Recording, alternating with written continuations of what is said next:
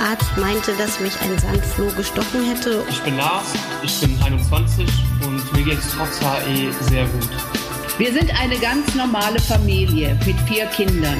Mein Mann und unsere beiden Söhne haben HAE. Ein normales Leben ist heute mit HAE und den derzeitigen Therapien sehr gut möglich.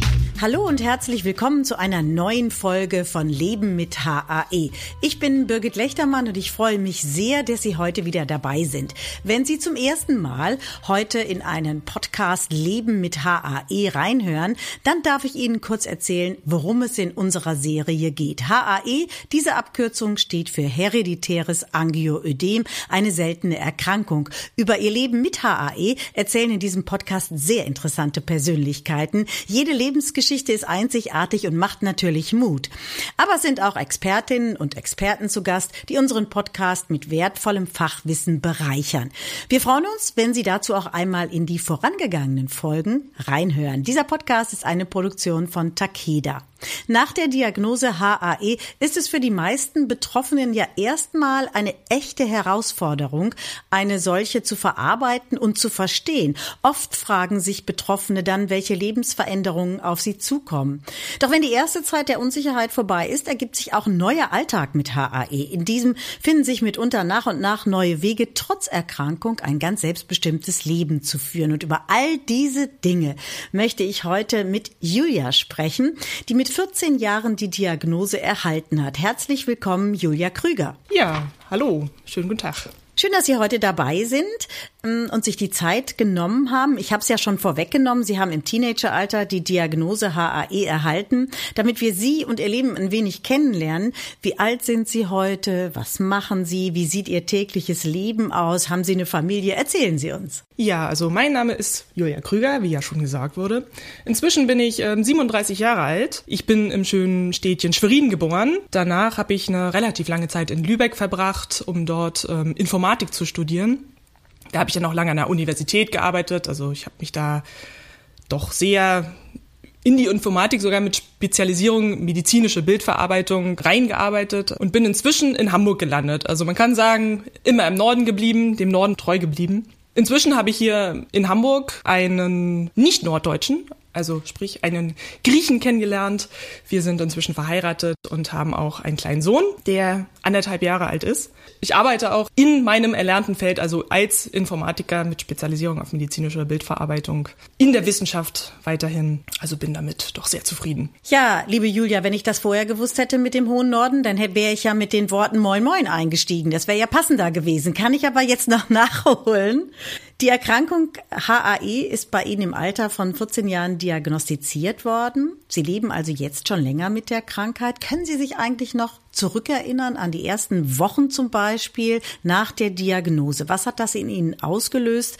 Welche Veränderungen in Ihrem Alltag haben Sie erlebt? Naja, ehrlich gesagt, gerade mit 14 steckt man ja nun wirklich so mitten in der Pubertät da hat man ja auch so ein paar äh, schwarze Löcher in den Erinnerungen. Also so genau kann ich mich gar nicht dran erinnern. Aber ich weiß da einfach, dass in dieser Zeit wahnsinnig viel äh, zusammengekommen ist. Also zum einen hat die Krankheit sich bei mir auch ganz, ja, wie es ja oft der Fall ist, in der Pubertät, also mit dem ja, Erhöhen des, des Hormonspiegels geändert. Also ich hatte es als ähm, in der Kindheit rein abdominal, also wirklich rein Beschwerden im Bauch, so dass ja das ist, was niemand sehen kann, was also das Ganze umso komplizierter macht. Also niemand wusste, was es ist. Ich habe einfach spucken müssen und am nächsten Morgen war alles gut. Und ähm, mit so ab zwölf ging es dann halt los mit der Pubertät und die Attacken häuften sich immer mehr. Und dann ging einfach so noch stärker diese Odyssee los. Ja, der Diagnosesuche. Also ich war zum Beispiel auch eine Woche komplett im Krankenhaus, wo dann alles durchgecheckt wurde. Nur natürlich nicht während eines Anfalls, also sprich, man hat es nicht gesehen auf dem Ultraschall, der ja nur dann auch früher schon, also oft genug gemacht wurde. Ein Ultraschall vom, vom Abdomen, vom Bauch. Und ähm, ja, als es dann tatsächlich zur Diagnose kam, es kam einfach so viel zusammen. Ich weiß gar nicht, ob ich mich glücklich geführt habe, es ging ja dann auch ein Gerenne trotzdem los von Arzt zu Arzt, um jetzt jemanden zu finden, der ähm, mit dem Ganzen was anfangen konnte. Denn vor 20 Jahren war es leider sehr, sehr unbekannt. Inzwischen hat sich das ja zum Glück geändert, muss man sagen. Also inzwischen treffe ich immer mehr Ärzte, die dem das ein Begriff ist. Vor 20 Jahren sah das komplett anders aus. Also da war es auch tatsächlich so, dass meine Eltern die Diagnose gestellt haben mit Hilfe eines ähm, Artikels in SVZ der Selbsthilfegruppe. Meine Eltern mit den Informationen zum Arzt gegangen sind. Und als das alles losging mit der Diagnosefindung, kam es bei mir zusätzlich dann auch noch zu den ersten ähm, Erscheinungen, zu den ersten Attacken außerhalb, also sprich an Extremitäten. Also das kam einfach so alles zusammen, so dass sich nach und nach erst dieses Bewusstsein eingestellt hat, ähm, ja, jetzt weiß man, was es ist und jetzt kann es auch vorwärts gehen mit der Behandlung, was ja vorher nicht möglich war. Das ist ganz interessant, liebe Julia, dass uns schon einige Patienten, Patientinnen erzählt haben, ja, meine Eltern oder ich selbst auch haben einen Artikel in einer Zeitung gelesen und wurden aufmerksam, haben dann auch gesehen, aha, da haben noch andere Menschen auch die ähnlichen Geschichten zu berichten und sind danach zum Arzt gegangen. Ähnlich geht es übrigens jetzt auch mit unserem Podcast. Da haben auch schon einige berichtet und haben gesagt, ich habe da zufällig reingehört und das trifft genau auf meine Erkrankung zu. Und dann habe ich mich jetzt doch mal an ein Zentrum gewandt und die haben mir gesagt, ja, ist so. Sie haben HAE. Also das ist spannend, dass man eben auch selber sehr aufmerksam sein muss, wenn man denn betroffen ist. Ja, dieses, dieses, dass man sein muss, ist ja so ein bisschen das äh, Traurige, wenn man, wenn es halt so eine seltene Krankheit ist, die eben den Ärzten nicht direkt auf der Zunge liegt. Das Interessante, aber auch gleichzeitig so ein bisschen das, das, das Tragische, ne? dass ähm, die Be das Bewusstsein noch nicht oder zumindest zu der Zeit auf jeden Fall nicht da war. Aber Sie haben es vorhin fast schon vorweggenommen. Sie haben gesagt, das ändert sich. Natürlich auch mit jedem Podcast, mit jeder Aufklärung, mit jeder Fortbildung von Ärztinnen und Ärzten. Das ändert sich gerade. Wie war das denn damals bei Ihnen ganz persönlich? Haben Sie dann im Freundeskreis, vielleicht können Sie sich da noch dran erinnern, gesagt, ja, ich habe da jetzt eine Diagnose bekommen, also ich weiß jetzt, was ich habe, oder haben Sie das mit sich selber ausgemacht? Also meine große, größte Unterstützung waren schon meine Eltern ich bin damit komplett offen mit meinen Freunden umgegangen. Also das war nie ein Tabuthema. Gerade in dieser Zeit äh, davor haben sie ja auch mitgekriegt, dass ich dann eben öfter gefehlt habe, einfach so einen Tag in der Schule gefehlt, am nächsten Tag wieder da. Also das war schon ähm, meinen Freunden und auch den Lehrern klar, dass da irgendwas passiert und auch mit der Diagnose nachher bin ich komplett offen umgegangen. Also das war nie irgendwie Tabuthema oder ich sag jetzt mal Schamthema oder ähnliches. Also das war immer ja, ganz natürlich. Inzwischen haben Sie selber eine Familie. Sie sind Mutter eines Sohnes, haben Sie uns erzählt. Der ist wahrscheinlich ja direkt nach der Geburt getestet worden. Hat er HAE? Nein, zum Glück nicht. Also mit dem Test muss man ein Jahr ungefähr warten. Also nach einem Jahr wurde er getestet. Ich muss auch gestehen, ähm, ich glaube dem noch nicht ganz. Also ich glaube, ich lasse ihn noch mal irgendwann testen. Also bis jetzt, äh, toi toi toi, ist auf jeden Fall das Blutbild unauffällig. Also ich hoffe natürlich auch, dass es so bleibt. Das erste Jahr, muss ich sagen, habe ich mir nicht Gedanken gemacht. Also gerade mit der aktuellen Lage und mit der äh, möglichen Therapie bin ich da dann doch locker rangegangen. Wie war es denn, wenn ich da mal noch ein Stück vor der Geburt nachhaken darf. Wie war es denn bei der Familienplanung? Haben Sie da vorher schon gedacht, hm, ich habe HAE, mal schauen, wie das ist mit Kindern? War das ein Grund zur Sorge oder haben Sie gesagt, nee, es gibt so gute Therapien, ich muss da einfach keine Sorge haben? Meine Attacken sind ja sehr häufig, ohne Therapie, zwischenzeitlich bei alle fünf Tage, also wirklich sehr häufig. Und äh, zu dem Zeitpunkt, so mit 14, da sagt man dann schon, nein, um Gottes Willen, das äh, tut man keinen Kindern an.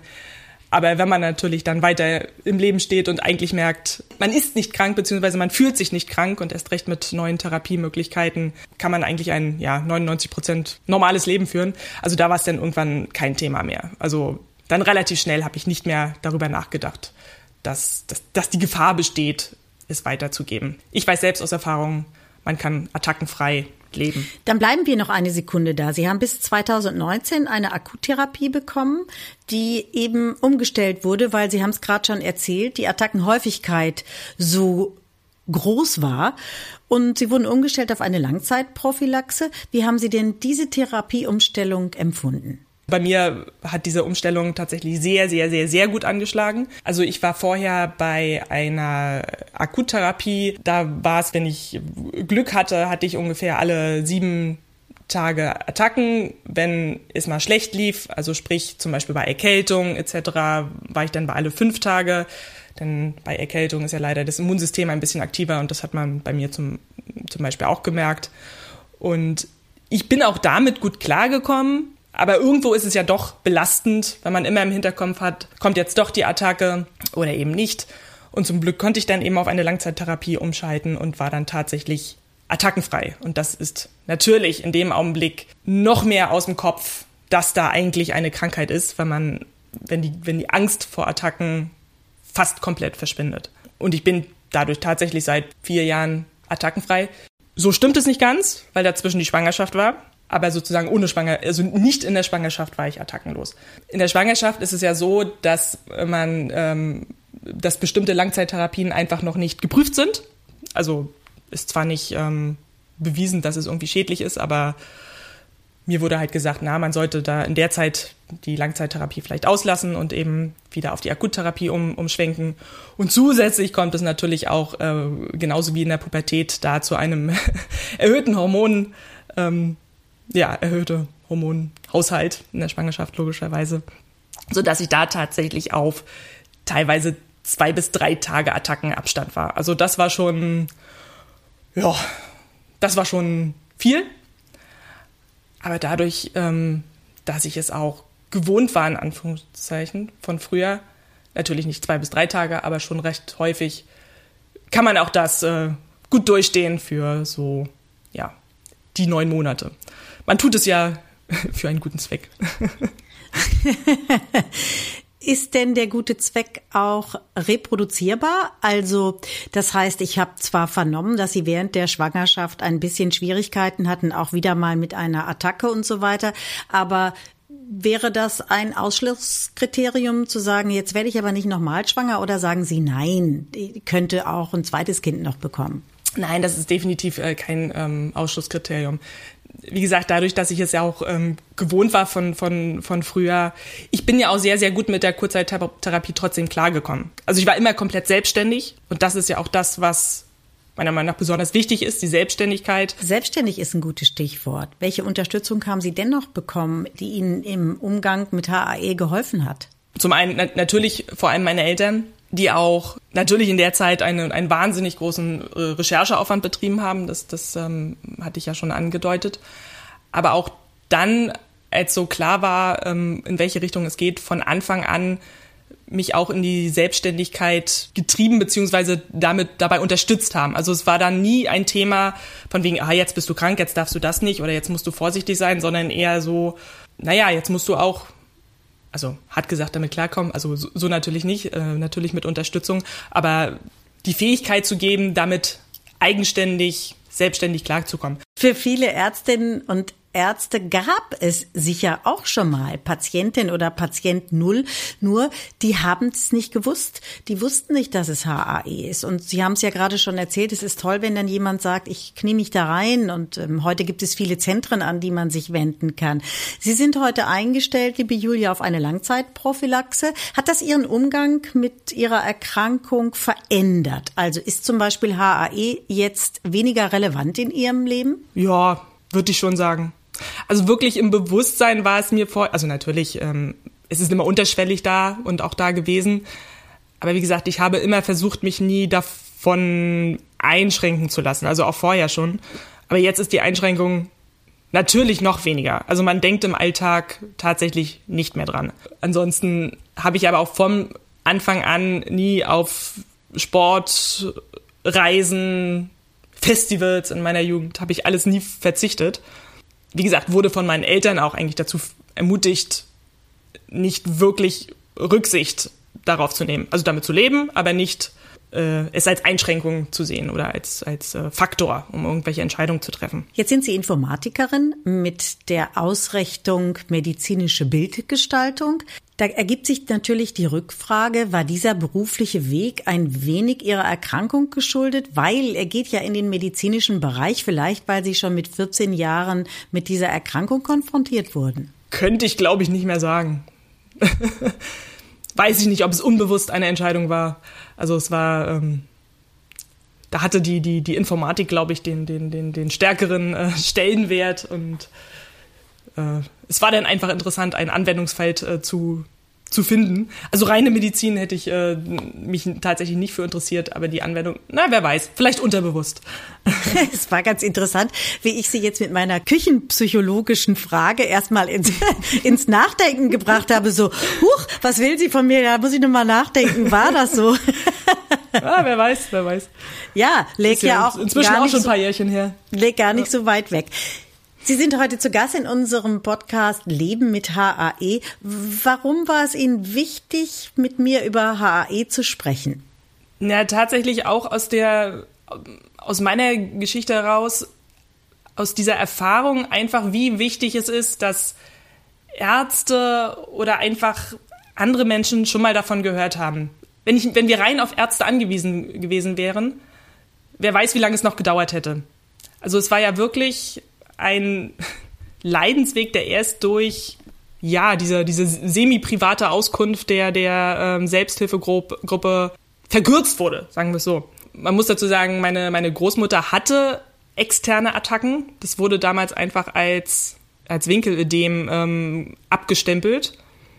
Sie wurde mit Cortison ähm, behandelt, was ja überall ähm, gleich als erstes steht, Cortison hilft nicht. Aber wir wissen, Attacken gehen nach ein, zwei Tagen weg. Also, ne, hilft ja scheinbar Cortison. Nicht, natürlich nicht. Und ähm, dadurch, dass mein Vater einfach sehr, sehr, sehr, sehr selten Attacken hat, also es wurde von meiner äh, Großmutter über meinen Vater an mich vererbt, dass einfach dieser Zusammenhang von keinem Arzt gemacht wurde. Von externen ähm, Attacken der Großmutter über meine abdominalen Spuckattacken als Kind. Und dieser eine Satz in dem, in dem Artikel stand damals, ein Satz im Kindheitsalter kann es rein abdominal auftreten, es ist vererbbar und es geht halt um dieses System. Und nur durch diesen Zufall hat meine Mutter halt diese, diese Verbindung äh, gemacht von meiner Großmutter zu mir. Und das zeigt einfach, wie wichtig solche nicht fachgebundenen äh, Informationen und also auch einfach Artikel oder, oder Hörensagen oder einfach drüber reden, wie wichtig das ist, um, um bestimmte Beziehungen oder um bestimmte Verbindungen treffen zu können. Und auch, auch der, der tatsächlich der zweite ähm, Patient von, von Herrn Clemens damals, das war auch Mundpropaganda. Ich glaube, das war tatsächlich Mundpropaganda von meinem Vater über Arbeitskollegen, über irgendwelche Ecken, die dann auch gehört haben, ah, naja, aber ich habe doch auch irgendwo mal jemanden, der irgendwelche komischen Schwellungen hat, die nicht wirklich identifizierbar sind. Und ich glaube, das war sogar der zweite Patient. Also auch das war wieder reine Mundpropaganda. Und das zeigt einfach, meiner Meinung nach, wie wichtig es ist, dass dieses Thema einfach mal von Menschen gehört wird. So wie wir das heute machen in diesem Podcast. Schön, dass Sie in aller Offenheit uns einen Einblick in Ihr Leben gegeben haben. Vielleicht eine Abschlussfrage. Wenn Sie anderen, einen Erkrankten, einen Tipp geben würden, was ist wichtig für deren Lebensweg? Was wäre das? Ich glaube ganz eindeutig, alles versuchen, um selbstständig zu werden, alles versuchen, um nicht ja, wöchentlich oder zweiwöchentlich zum Arzt laufen zu müssen. Also sprich, dass das, das äh, selber ja, somit den Weg finden, dass die Krankheit eigentlich nicht mehr präsent ist im Alltag. Weil man einfach, man ist in der Lage, sich selbst zu helfen, man ist in der Lage zu reagieren und in dem Augenblick wird alles nicht mehr so schlimm. Für alle, die mehr Informationen haben möchten noch über HAE, da gibt es die Website www.lebenmithae.de. Ich bedanke mich ganz herzlich bei Julia für dieses offene Gespräch und wünsche Ihnen und Ihrer kleinen und jungen Familie alles, alles Liebe. Herzlichen Dank. Ja, vielen Dank. Ich bedanke mich ebenfalls.